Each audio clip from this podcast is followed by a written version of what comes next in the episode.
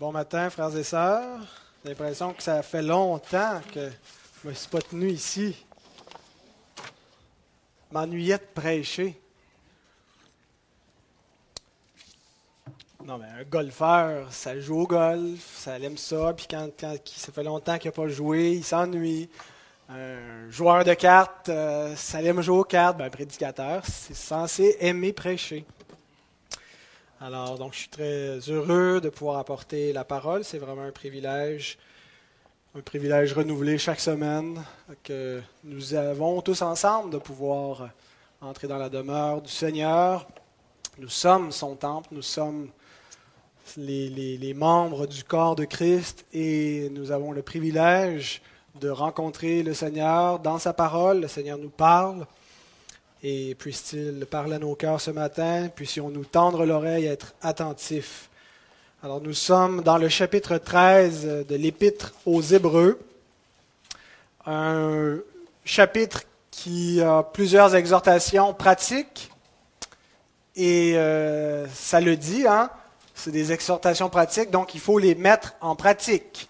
Il faut euh, s'efforcer à appliquer cela, et euh, donc on a vu jusqu'à présent euh, l'amour fraternel et comment mettre l'amour fraternel en pratique par l'hospitalité, par la solidarité. Et je suis certain que vous avez pris de bonnes résolutions et euh, concernant ces, aspects-là, qu'elles vont euh, vraiment continuer toute l'année durant. On avait parlé également du mariage et de la pureté sexuelle dans la dernière, la dernière prédication sur l'épître aux Hébreux.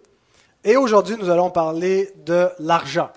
Vous noterez que ces deux thèmes, sexualité et argent, sont souvent présentés dans cette séquence-là dans la Bible. Hein. D'ailleurs, dans les dix commandements, le sixième commandement, tu ne commettras point l'adultère. Euh, non, plutôt le, septième et le huitième, euh, tu ne déroberas point. Alors, ça, va souvent ensemble, mais dans plusieurs exhortations aussi dans les épîtres, euh, l'apôtre Paul va parler de, pureté sexuelle. Immédiatement après, il parle aussi d'une question relative à l'argent. Alors, c'est encore le cas ici. Et nous allons, avant de lire euh, la parole de Dieu, nous adresser à ce Dieu de la parole pour lui demander sa grâce. Prions ensemble.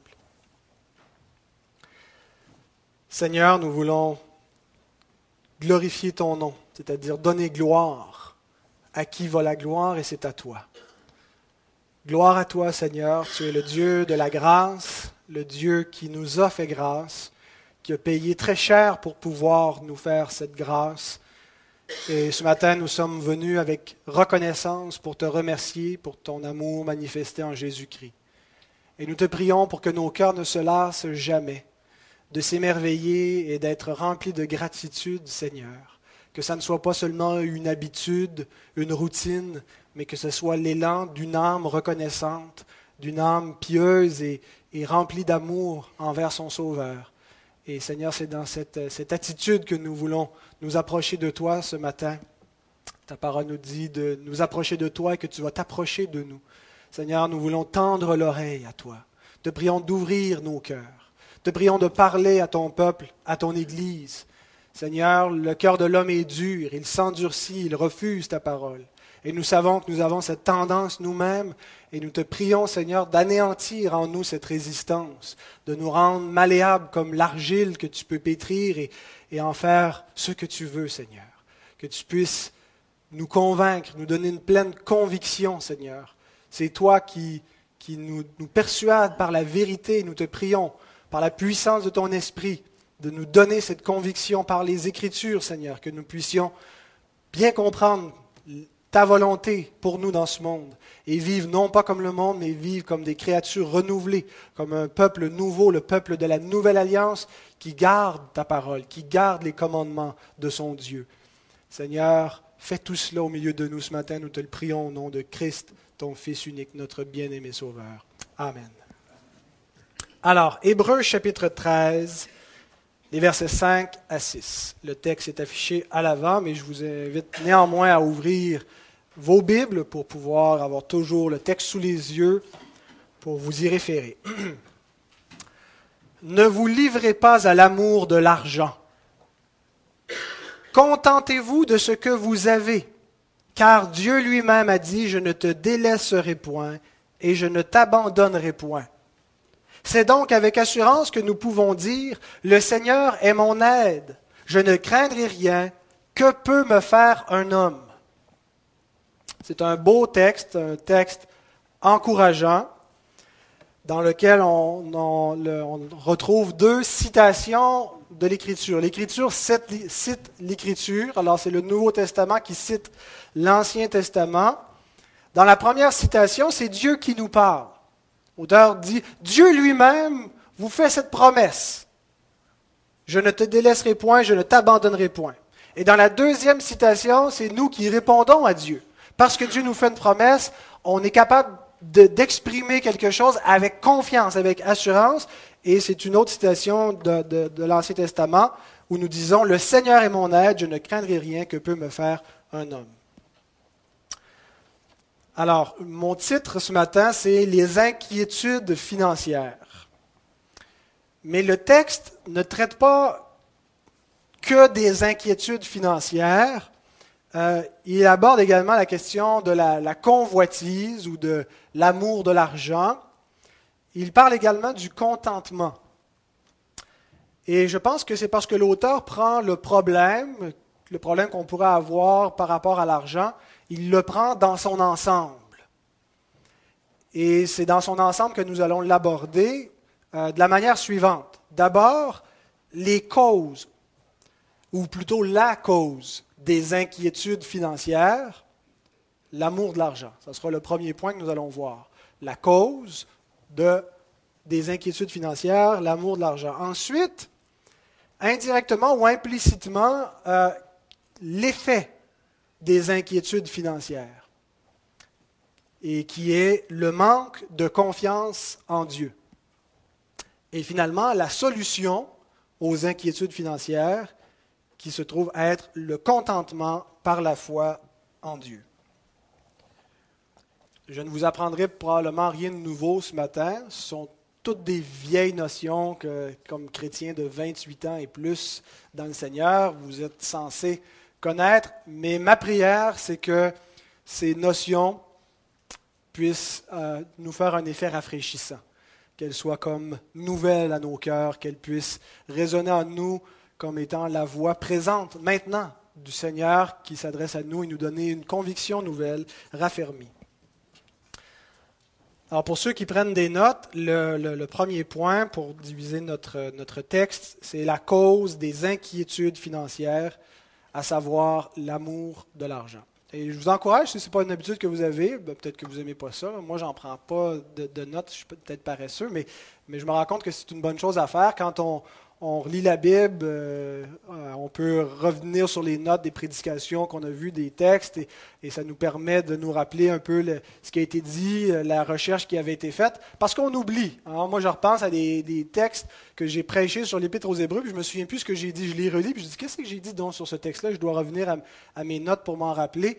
Et pourtant, c'est moi qui les ai étudiés, qui les ai prêchés, et j'oublie. Alors, j'imagine que vous oubliez vous aussi. Alors, je vous encourage, c'est une bonne habitude, pas prendre tout ce qui est dit, mais juste des, petites notes mnémotechniques pour nous aider à nous rappeler l'essence, l'essentiel donc d'un passage. Alors la cause des inquiétudes financières. La cause, ce n'est pas l'argent en elle-même. Vous noterez que l'auteur fait vraiment une distinction. L'argent n'est pas un problème en soi. Il ne dit pas, écoutez, l'argent, c'est véreux, c'est pourri. Jetez votre argent, vous n'avez pas besoin, vivez par la foi, Dieu va faire pleuvoir sur vous la manne et le poulet, euh, il vous manquera de rien. Ce n'est pas ce qu'il dit. Il ne dit pas que l'argent est quelque chose de mauvais, mais il dit que l'amour de l'argent est un problème. Le mot grec pour amour de l'argent, c'est le mot philarguos. Ah, pardon, je vais le lire parce que. philarguos. Alors, arguros qui veut dire argent et la racine phil, philéo, amour, ami, amitié. Alors, l'amour de l'argent. Mais ce n'est pas le mot qui est utilisé ici. Ce n'est pas le mot philarguos, c'est le mot aphilarguros.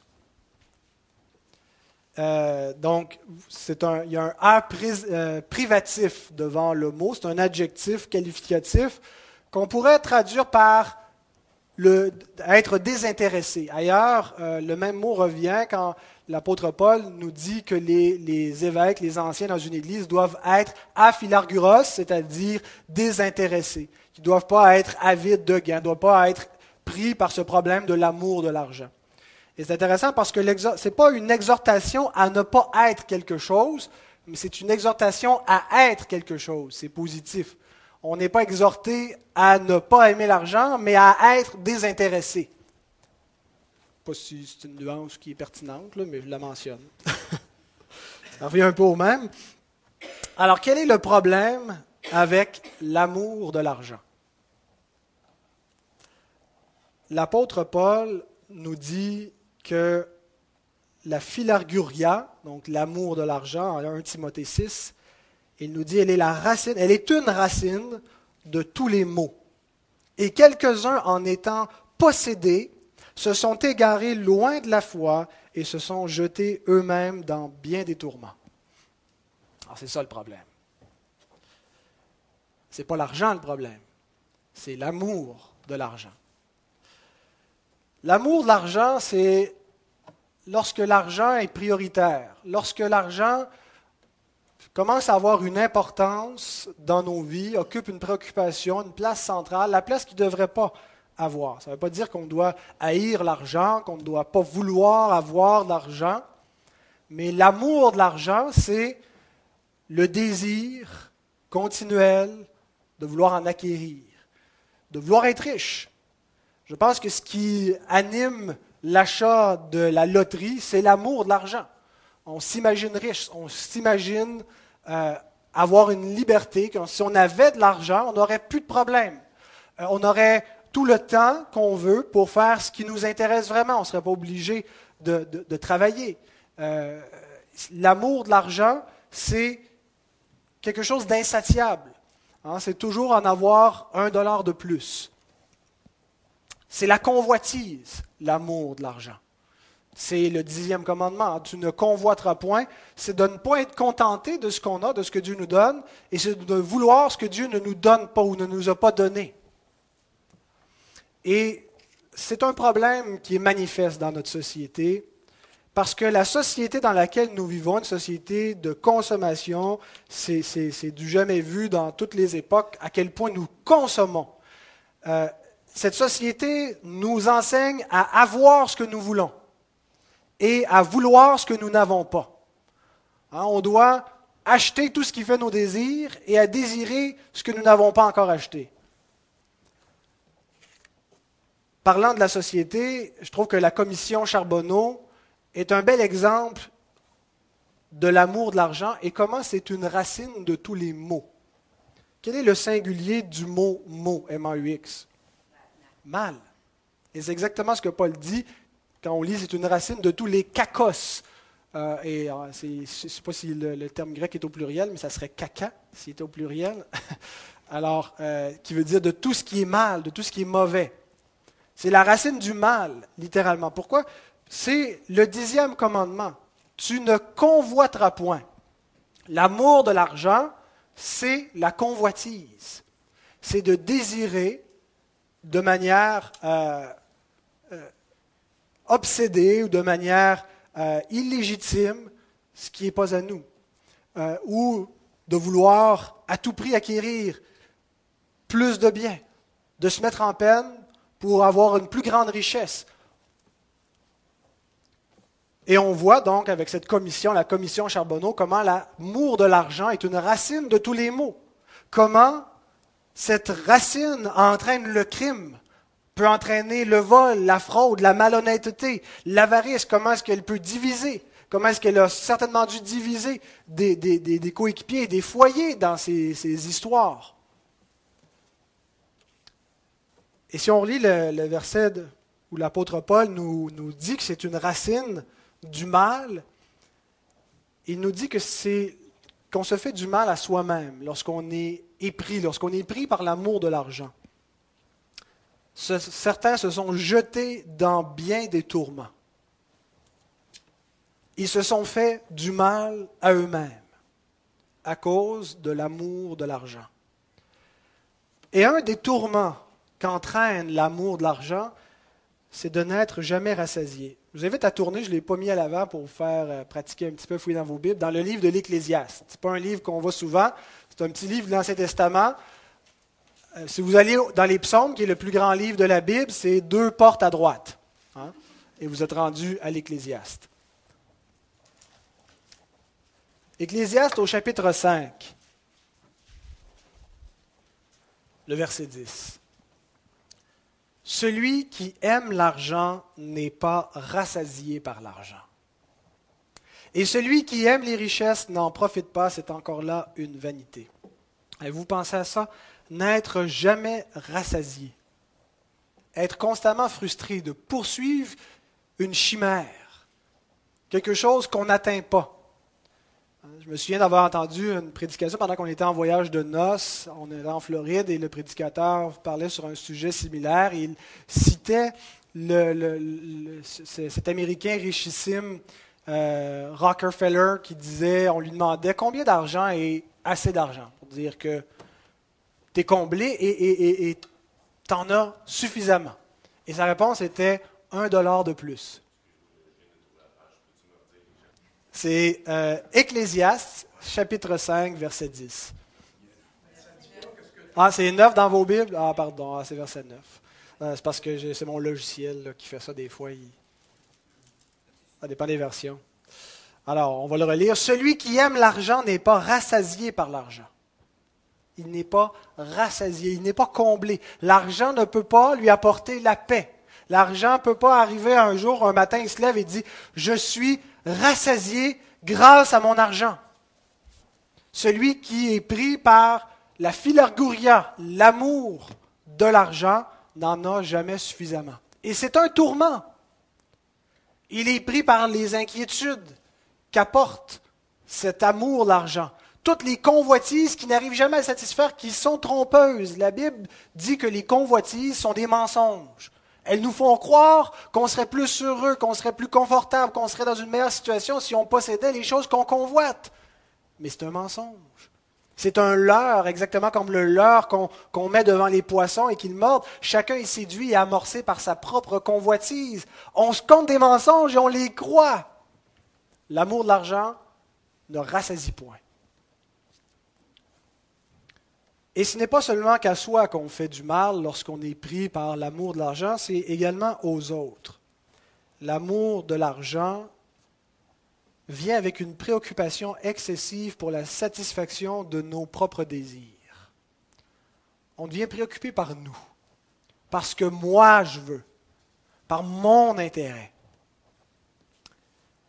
L'égoïsme.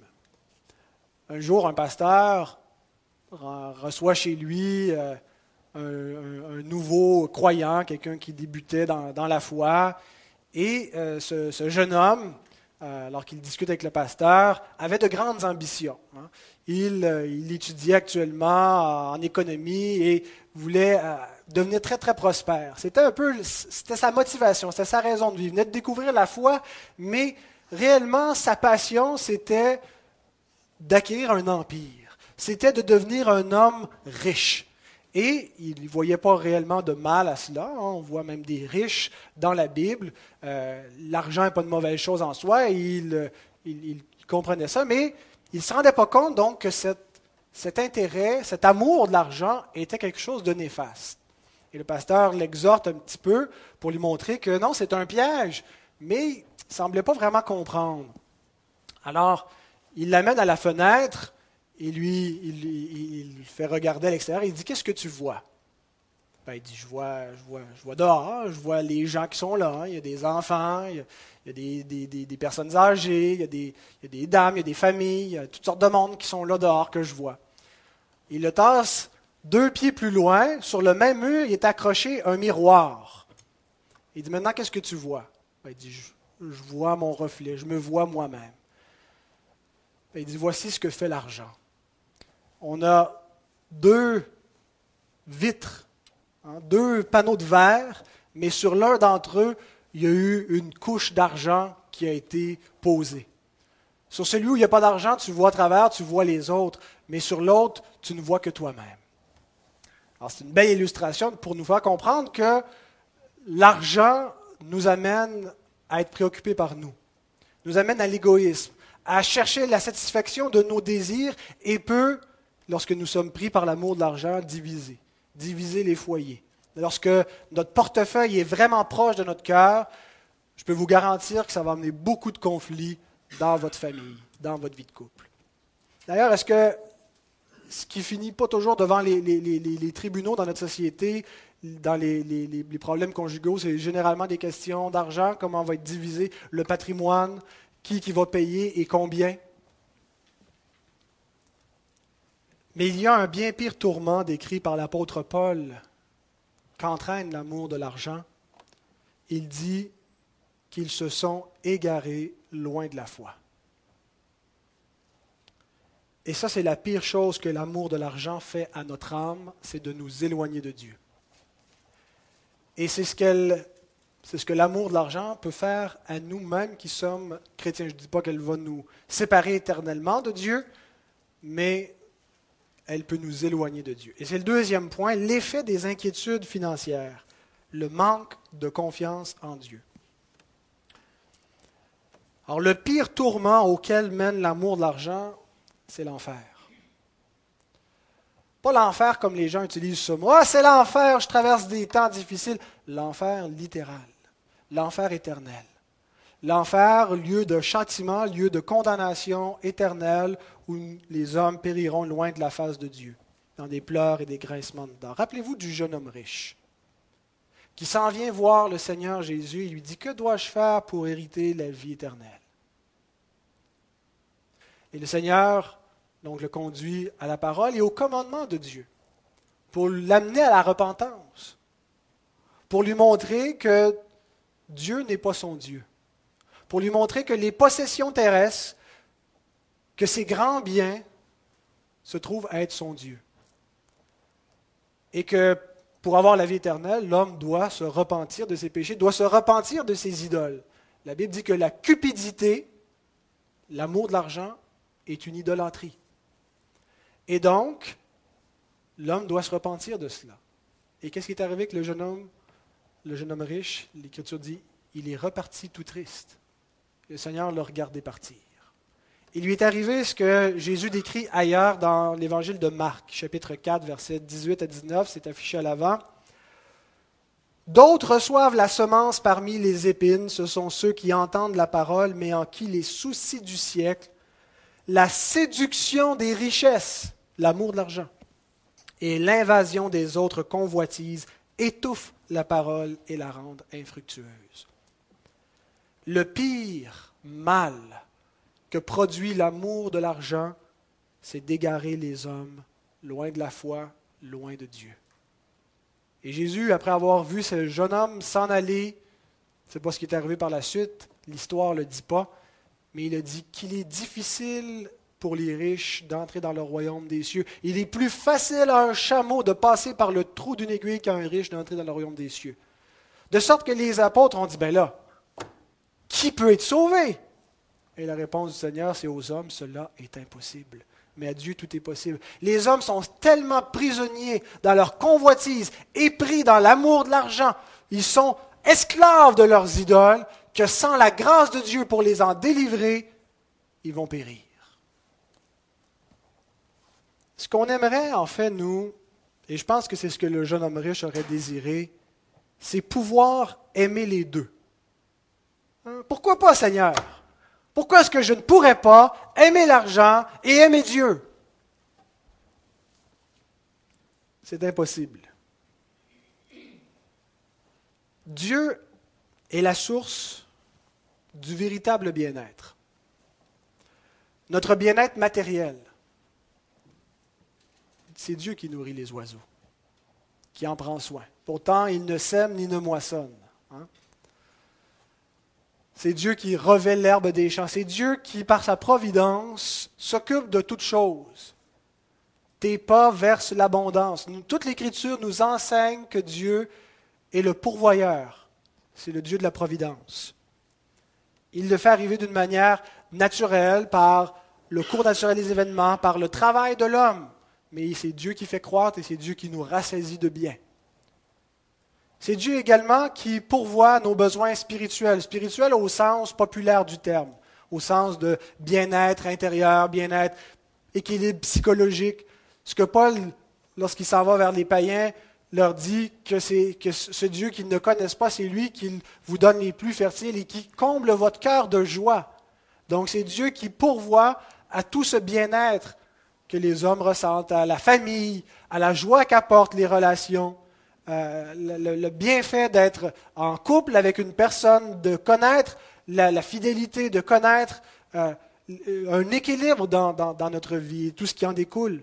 Dieu est la source de cela. Mais l'amour de l'argent, ce que ça fait, ça nous raconte un mensonge. Ça nous dit, la source de ton bien-être va dorénavant être l'argent. L'argent devient alors notre réconfort. Et nous le désirons parce que nous disons que c'est l'argent qui va pourvoir à tout ce qui nous est nécessaire, à ce que nous allons manger, à ce dont nous serons vêtus. C'est l'argent qui va garantir toute chose. On dit l'argent ne fait pas le bonheur. Mais on n'y croit pas vraiment parce qu'on dit que ça, rend confortable le malheur et ça va nous, euh, garder l'esprit tranquille et paisible. Parce que la pauvreté cause tous les malheurs. Alors si l'argent ne fait pas le bonheur, mais la pauvreté cause le malheur, l'argent est une meilleure garantie contre le malheur que ne l'est la pauvreté. C'est exactement ce qu'enseigne le Seigneur Jésus dans le Sermon sur la montagne lorsqu'il dit, Vous ne pouvez pas servir deux maîtres. Vous ne pouvez pas servir Dieu et Mammon en même temps. C'est impossible de se confier pour tout son bien-être, pour tout ce qui nous est nécessaire, envers deux maîtres. C'est ou bien Dieu ou bien l'argent. Ce qui arrive lorsque nous servons Mammon, lorsque c'est l'amour de l'argent qui habite nos cœurs, est-ce que nous sommes comblés? Est-ce que nous sommes en paix? Est-ce que nous sommes rassasiés? C'est exactement le contraire qui arrive. Les inquiétudes. Les inquiétudes financières. Avez-vous remarqué l'évolution du discours de Jésus dans ce passage du Sermon sur la montagne? Il commence par dire de ne pas s'amasser les trésors sur la terre, mais de se ramasser les trésors dans les cieux, de ne pas laisser notre cœur entre les mains de Mammon, mais que notre cœur soit entier envers Dieu, qu'on se confie en lui. Et immédiatement après cela vient la question des inquiétudes. Parce que si nous sommes pris par les convoitises terrestres, nous allons nous inquiéter. De quoi mangerons-nous? De quoi serons-nous vêtus? Que boirons-nous? Avez-vous de la difficulté à faire confiance à Dieu? Je vous rappelle que c'est l'effet des inquiétudes financières. La cause première, c'était l'amour de l'argent. L'effet de l'amour de l'argent, c'est que ça détourne notre cœur de Dieu. On n'a plus confiance en Dieu. Avez-vous de la difficulté à lui faire entièrement confiance? Avez-vous de la difficulté à abandonner entre ses mains toute votre vie, à vous reposer véritablement dans sa providence, à avoir la certitude que Dieu connaît votre situation non seulement il la connaît, mais il prend soin de vous. Est-ce que vous vous dites que mangerons-nous, que boirons-nous, de quoi serons-nous vêtus? Parfois, ces questions-là se, se, superposent à un autre niveau, dépendamment de notre situation, de notre réalité. On se dit, comment vais-je faire pour payer ça? Comment vais-je y arriver? Combien de temps est-ce qu'il va me falloir pour rembourser cette dette-là? Est-ce que je vais tenir le coup? Qu'est-ce qui arrive si je tombe malade et je ne peux plus travailler? Qu'est-ce qui arrive si je perds ma job? Qu'est-ce qui arrive s'il y a une récession? Et qu'il y a des coupures d'emploi? Frères et sœurs, je vous confesse que lorsque mes inquiétudes financières envahissent mon cœur, elles arrivent à me détourner de Dieu. Pas de manière absolue, mais elles arrivent à polluer mon quotidien, à rendre ma vie vraiment inconfortable, lorsque je commence à calculer et à recalculer, lorsque je commence à imaginer des moyens, comment je vais faire pour faire plus d'argent, mon cœur se détourne de Dieu. Et mon point, c'est pas qu'il ne faut pas calculer la dépense et dépense tant, tant que tu veux, de manière euh, insoucieuse, c'est pas grave. Dieu nous demande de ne pas se, de pas se préoccuper. Ce n'est pas du tout le point. La Bible nous dit qu'il faut être de sages administrateurs, il faut être prudent, il faut prévoir. Mais le point, c'est qu'il ne faut pas permettre à nos cœurs de se détourner de Dieu et de ne plus se reposer en lui que peu importe l'ampleur de nos besoins, qu'ils soient petits ou grands, que la source de notre confiance soit toujours Dieu. Que nous, soyons, que nous ayons cette assurance, cette certitude, cette conviction qu'il est vraiment le Dieu de la providence et qu'il prend vraiment soin des oiseaux qui valent beaucoup moins que nous et que nos circonstances actuelles, bien ait toutes sortes de facteurs qui sont entrés en ligne de compte, ne sont pas livrés au hasard, mais sont en sa main. L'apôtre Paul dit dans Philippiens 4, versets 12 et 13, Je sais vivre dans l'humiliation et je sais vivre dans l'abondance. En tout et partout, j'ai appris à être rassasié et à avoir faim, à être dans l'abondance et à être dans la disette. Je puis tout par celui qui me fortifie. Dieu ne veut pas seulement que ses enfants soient dans l'abondance et toujours, même son grand serviteur, Paul, Dieu voulait pour lui qu'il passe par la disette et qu'il ait faim par moment. Ça veut dire qu'il y avait des temps où Paul n'avait pas de quoi manger. Et Dieu voulait qu'il apprenne à vivre dans cette circonstance-là. Et la source de l'apôtre Paul pour arriver à traverser les aléas de la vie, les hauts et les bas de son économie personnelle, c'était pas, imagine des moyens, Paul, pour faire de l'overtime, puis produire des tentes hein, pour toutes des garnisons romaines, pour t'assurer d'avoir assez d'argent, pour ne plus avoir à t'inquiéter. C'est je puis tout par celui qui me fortifie. La confiance en Dieu fait en sorte que je suis en quelque sorte invincible. Lorsque je suis dans l'abondance, mon cœur ne cède pas à, avoir des convoitises ou à aimer tellement tout ce luxe ou ce bien-être que j'en fais la source de mon bonheur. Je l'apprécie quand ça passe et je rends grâce à Dieu pour cela, mais lorsque c'est terminé, je rends grâce à Dieu pour les temps qu'il m'accorde, qui me permettent d'apprendre à dépendre de lui davantage, d'apprendre à vivre avec peu. Dieu doit toujours être l'objet de notre confiance et jamais l'argent. Et Paul nous donne quelques versets plus loin la raison de cela au verset 19 dans le même chapitre de Philippiens, il dit, Et mon Dieu pourvoira à tous vos besoins selon, selon sa richesse, avec gloire en Jésus-Christ. Et ceci se trouve être la solution pour mettre fin à nos inquiétudes financières. Donc, si vous avez suivi attentivement le, progrès de ce message, on a commencé avec la cause des inquiétudes financières, qui est l'amour de l'argent. On a vu un effet dévastateur que ça produit sur notre âme, c'est de nous amener à ne pas nous confier en Dieu, à nous détourner de lui.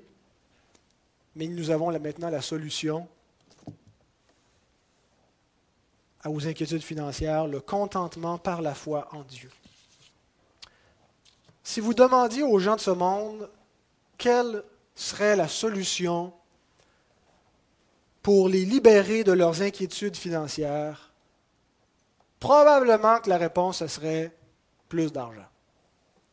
Comment faire, chers amis, pour que vous n'ayez plus de préoccupations, d'inquiétude face à vos finances? Ben, de l'argent. Si j'ai plus d'argent, si j'en ai assez pour ne pas m'inquiéter, je vais être libéré de mes inquiétudes financières. Eh bien, il se trompe. Et si c'est ce que vous croyez également, vous vous trompez aussi. Celui qui aime l'argent n'est pas rassasié par l'argent. C'est ce que l'Ecclésiaste nous dit. C'est-à-dire qu'il n'est pas en paix. Ses inquiétudes ne s'en vont pas grâce à l'argent. C'est l'amour de l'argent qui nous a menés dans les inquiétudes au commencement. C'est l'amour de l'argent qui a été la cause, à l'origine de nos soucis. C'est donc pas ce poison qui va nous en délivrer. Un jour, il y avait un roi qui était atteint d'une rare maladie. Et c'était une maladie assez grave. Et les sages de son royaume lui ont dit, pour être guéri de cette maladie, tu dois te revêtir du manteau d'un homme contenté. Tu dois t'en revêtir pendant plusieurs jours. Tu dois trouver un homme qui est pleinement satisfait, un homme qui est libéré des convoitises de ce monde, et tu dois prendre son manteau et le porter. Alors le roi ordonna immédiatement à tous ses serviteurs de trouver un tel homme, ce qui ne fut pas chose facile. Il n'y avait, semblait pas de n'avoir. Dans tout le royaume, on cherchait un homme ou une femme, une personne qui, ne convoite plus. Et un bon jour, on trouva un tel homme. Mais il n'y avait pas de manteau. Le point est le suivant, c'est que la source du contentement n'est pas dans les possessions. Si l'homme était contenté sans avoir de possession, c'est qu'il était contenté par autre chose que par les possessions. Et c'est l'enseignement de la Bible, d'un bout à l'autre. La source du contentement n'est pas dans les biens. Paul dit que c'est vrai que la, la, piété est une grande source de gain avec le contentement. Le contentement, bien aimé, est en Dieu. Et nous avons beaucoup de difficultés à le croire parce que nous sommes affectés par une maladie grave qui s'appelle le péché qui nous amène à la convoitise. Et la convoitise a un refrain, c'est le suivant. Si j'avais, et si on ne sait pas bien conjuguer le français, on va dire si j'aurais, hein, si j'aurais une grosse maison, ou une autre auto. Seigneur, si tu me donnes une femme, j'aurai tout ce dont j'ai besoin, je vais te combler, je ne me plaindrai plus jamais. Je sais, je l'ai demandé et je me plains encore. Pas parce que ma femme n'est pas extraordinaire et merveilleuse. Au contraire. On pense que si on avait ce, dont, ce qui nous manque, qu'on va atteindre un état où on est contenté. Mais c'est faux, parce que le contentement ne vient pas dans des possessions terrestre, même dans des personnes qui vont faire en sorte qu'on va être comblé. Relisons le verset 5 de l'Épître aux Hébreux. Hébreux 13, 5. Ne vous livrez pas à l'amour de l'argent, contentez-vous de ce que vous avez, car Dieu lui-même a dit, je ne te délaisserai point et je ne t'abandonnerai point. Il existe une fausse théologie où l'on enseigne que la satisfaction du croyant vient de ce que Dieu lui donne toutes sortes de bénédictions qui vont le combler. Donc Dieu, à ce moment-là, n'est plus la source du contentement, mais il est un instrument par lequel on peut obtenir ce qui nous est nécessaire pour être comblé. Dieu, donne-moi ci. Et on vient à Dieu comme une espèce de machine distributrice. Et, pour la faire fonctionner, c'est par la prière, pour obtenir les bénédictions qu'on désire. Et on dit c'est comme ça, donc on est contenté en Dieu parce qu'il nous donne des choses et on est content. Il est vrai que Dieu nous donne des bénédictions en dehors de lui-même qui nous réjouissent. Et c'est vrai que la Bible nous, invite à faire connaître nos besoins à Dieu. Non pas nos caprices à Dieu, mais nos besoins. De lui exposer tous nos besoins, à tous les niveaux. Mais sachons une chose, c'est que ces bénédictions-là ne sont pas la source de notre contentement et de notre paix. Autrement dit, après que Dieu eut enlevé toute chose à son serviteur Job, il avait encore amplement de quoi être comblé, satisfait et reconnaissant. On raconte, euh, je pense, un puritain qui disait ça dans sa prédication. Le puritain, il dit cette semaine, je m'assois à la table et dit tout ce que j'avais, c'était du pain sec et de l'eau. Et j'ai dit, Seigneur, tout ça avec Christ en plus, extraordinaire. On ne mérite rien et Dieu nous a donné son Fils, Dieu nous a donné l'abondance de sa grâce, nous a donné la vie éternelle et toutes les promesses de l'héritage divin et il est même prêt de rajouter par surcroît un peu de pain sec et de l'eau. Lorsque Dieu a tout enlevé à Job, il lui restait encore amplement de quoi être comblé, satisfait. Et, frères et sœurs, je ne voudrais vraiment pas donner l'impression que, que, que, dire une expression, mais je ne la dirai pas. je vous la dirai après, euh, off record. Mais euh,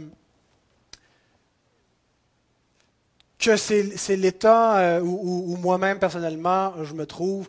Je ne sais pas si Dieu m'enlevait tout comme il a enlevé à Job, si je, demeurais sans péché contre Dieu, euh, si je continuerais à dire Dieu a donné, Dieu a ôté, que le nom de l'Éternel soit béni. Et ce que je vous dis, c'est ce que l'Écriture enseigne, c'est ceci. Le problème des inquiétudes financières, c'est qu'elles détachent nos cœurs de Dieu. Et c'est alors que notre âme est pauvre. Dès l'instant où nos cœurs ne se confient plus en Dieu, ils sont envahis par les inquiétudes et on cherche désespérément des solutions à gauche et à droite dans nos circonstances pour régler nos circonstances, pour retrouver la paix. Et lorsqu'on fait ça, on fait erreur, on fait fausse route et notre cœur n'est pas comblé, n'est pas satisfait. La solution, c'est une ferme confiance en Dieu. Notre âme est alors riche, elle est en paix. Ce n'est pas un problème de circonstances, c'est un problème de comment nous traversons les circonstances. Comment est-ce que notre âme se dispose face à ce monde, face à l'argent, face à ce que nous avons et face à ce que nous n'avons pas? Et le problème n'est pas à l'extérieur de nous, mais il est au-dedans de nous et c'est ce que Dieu veut régler. Où mets-tu tes yeux? Est-ce que tu mets tes yeux sur tout ce que tu ne contrôles pas ou est-ce que tu portes ton regard sur moi? Est-ce que tu es paisible, sachant que je sais ce qui t'arrive, sachant que je te vois. Et non seulement que je te vois comme si je regarde passivement ce qui t'arrive, ça a échappé à, mon contrôle, c'est Dieu qui a voulu qu'il arrive à Job ce qui lui est arrivé. La confiance en Dieu ne signifie pas que nous avons confiance que Dieu va faire ce qu'on veut qu'il fasse, ce qu'on pense qu'il devrait faire c'est que nous avons confiance en Dieu que Dieu va faire ce qu'il sait qu'il doit faire. Qu'on a confiance en Dieu que sa volonté sera faite et que sa volonté n'est pas nécessairement notre volonté, mais que sa volonté est mieux que la nôtre. C'est ça s'abandonner à Dieu. Nous sommes persuadés que notre vie entière est entre ses mains, que ce qui nous arrive fait partie de son plan. Ce qui vous arrive fait partie du plan de Dieu. Et que peu importe l'issue, Dieu est au contrôle. Et ça change drôlement notre perspective quand on arrive à avoir cette pleine assurance.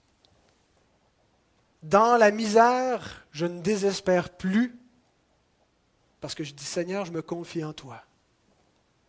Ma vie est entre tes mains. Il va m'arriver ce que tu voudras. Et vous savez, la bonne nouvelle, c'est qu'on sait que l'histoire finit bien de toute façon. On sait, parce que nous avons cette promesse, que tout concourt au bien de ceux qui aiment Dieu. Que nos diverses épreuves du temps présent produisent pour nous un poids au-delà de toute mesure de gloire dans l'éternité. Alors même si nous traversons des temps plus difficiles, dans une perspective d'éternité, on se rit bien des aléas de cette vie. Et nous sommes confiants en Dieu, nous sommes confiants que nous marchons vers notre félicité éternelle et non pas vers un désespoir. Parce que nous avons cette promesse de Dieu lui-même. Il y a, eu un, comment on dit, pas un incitatif, mais un, le mot ne me vient pas, vous m'excuserez. Ben, Ce n'est pas ça non plus, mais je te remercie. euh, où Dieu, le texte dit, Dieu lui-même Hein, il insiste. Dieu lui-même nous dit, je ne t'abandonnerai point. Maintenant, la question c'est, le crois-tu? Le croyez-vous? Êtes-vous persuadé que Dieu ne vous a point abandonné et ne vous abandonnera jamais?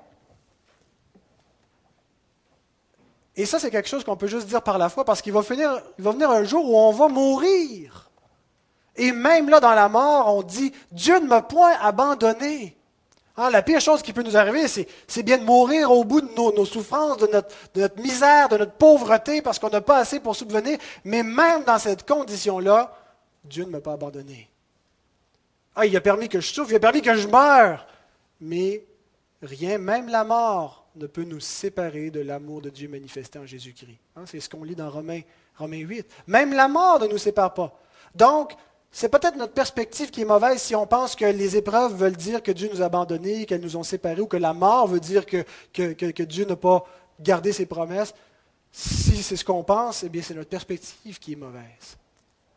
La promesse de Dieu, c'est que, ultimement, dans l'éternité, Dieu ne nous abandonne pas et il nous réserve la vie éternelle et ça ne sera pas plate et ça ne sera pas cheap ça va être assez glorieux. On ne peut pas l'imaginer, c'est ineffable. Mais en route vers cette, bénédiction, Dieu permet que nous traversions des temps plus difficiles parfois, et ça fait partie de son plan, et il ne nous abandonne pas pour autant. Et il peut pourvoir dans des façons qu'on ne s'imagine pas. Ce que Dieu veut, tout simplement, c'est qu'on se confie en lui. Qu'on ne cherche pas par nous-mêmes, en nous-mêmes, dans les circonstances, à se garder la tête hors de l'eau, mais tout simplement à se reposer en lui. Et quand on arrive à cela, regardez ce que ça fait, verset 6. C'est donc avec assurance, avec confiance, avec conviction, que nous pouvons dire, le Seigneur est mon aide, je ne craindrai rien, que peut me faire un homme? L'effet de notre confiance en Dieu, c'est pas que nos circonstances deviennent soudainement parfaites. Des gens qui s'imaginent que si tes circonstances vont mal, c'est parce que tu n'as pas assez de foi en Dieu. Si ton âme va mal, c'est parce que tu n'as pas assez de foi en Dieu. Mais si tu as assez de foi en Dieu, ça ne va pas faire en sorte que tes circonstances vont nécessairement s'organiser comme tu imagines serait le scénario parfait. La confiance en Dieu va t'amener à avoir l'âme paisible avoir une âme qui est en paix, peu importe les circonstances. C'est le combat de la foi. Et j'aspire à dire avec de plus en plus d'assurance et de plus en plus de conviction, le Seigneur est mon aide. Le mot boétos, qui veut dire celui qui accourt, qui court au secours. Dieu n'est pas indifférent. Le Seigneur est mon aide. Il vole à mon secours. Et si Dieu vole à mon secours et que je suis toujours dans la même circonstance, c'est pas parce que Dieu n'a pas volé à mon secours, c'est que ça fait partie de sa façon de voler à mon secours de me faire passer par cette épreuve. J'aspire à dire, j'ai pleinement confiance. Actuellement, frères et sœurs, je doute encore. Mais j'aspire à ne plus douter. Je ne veux pas que ma foi repose sur ce que je vois, sur ce que je peux contrôler, mais sur sa parole et c'est alors que je pourrais dire, je ne craindrai rien. Deuxième affirmation, je ne veux plus avoir d'inquiétude dans mon âme.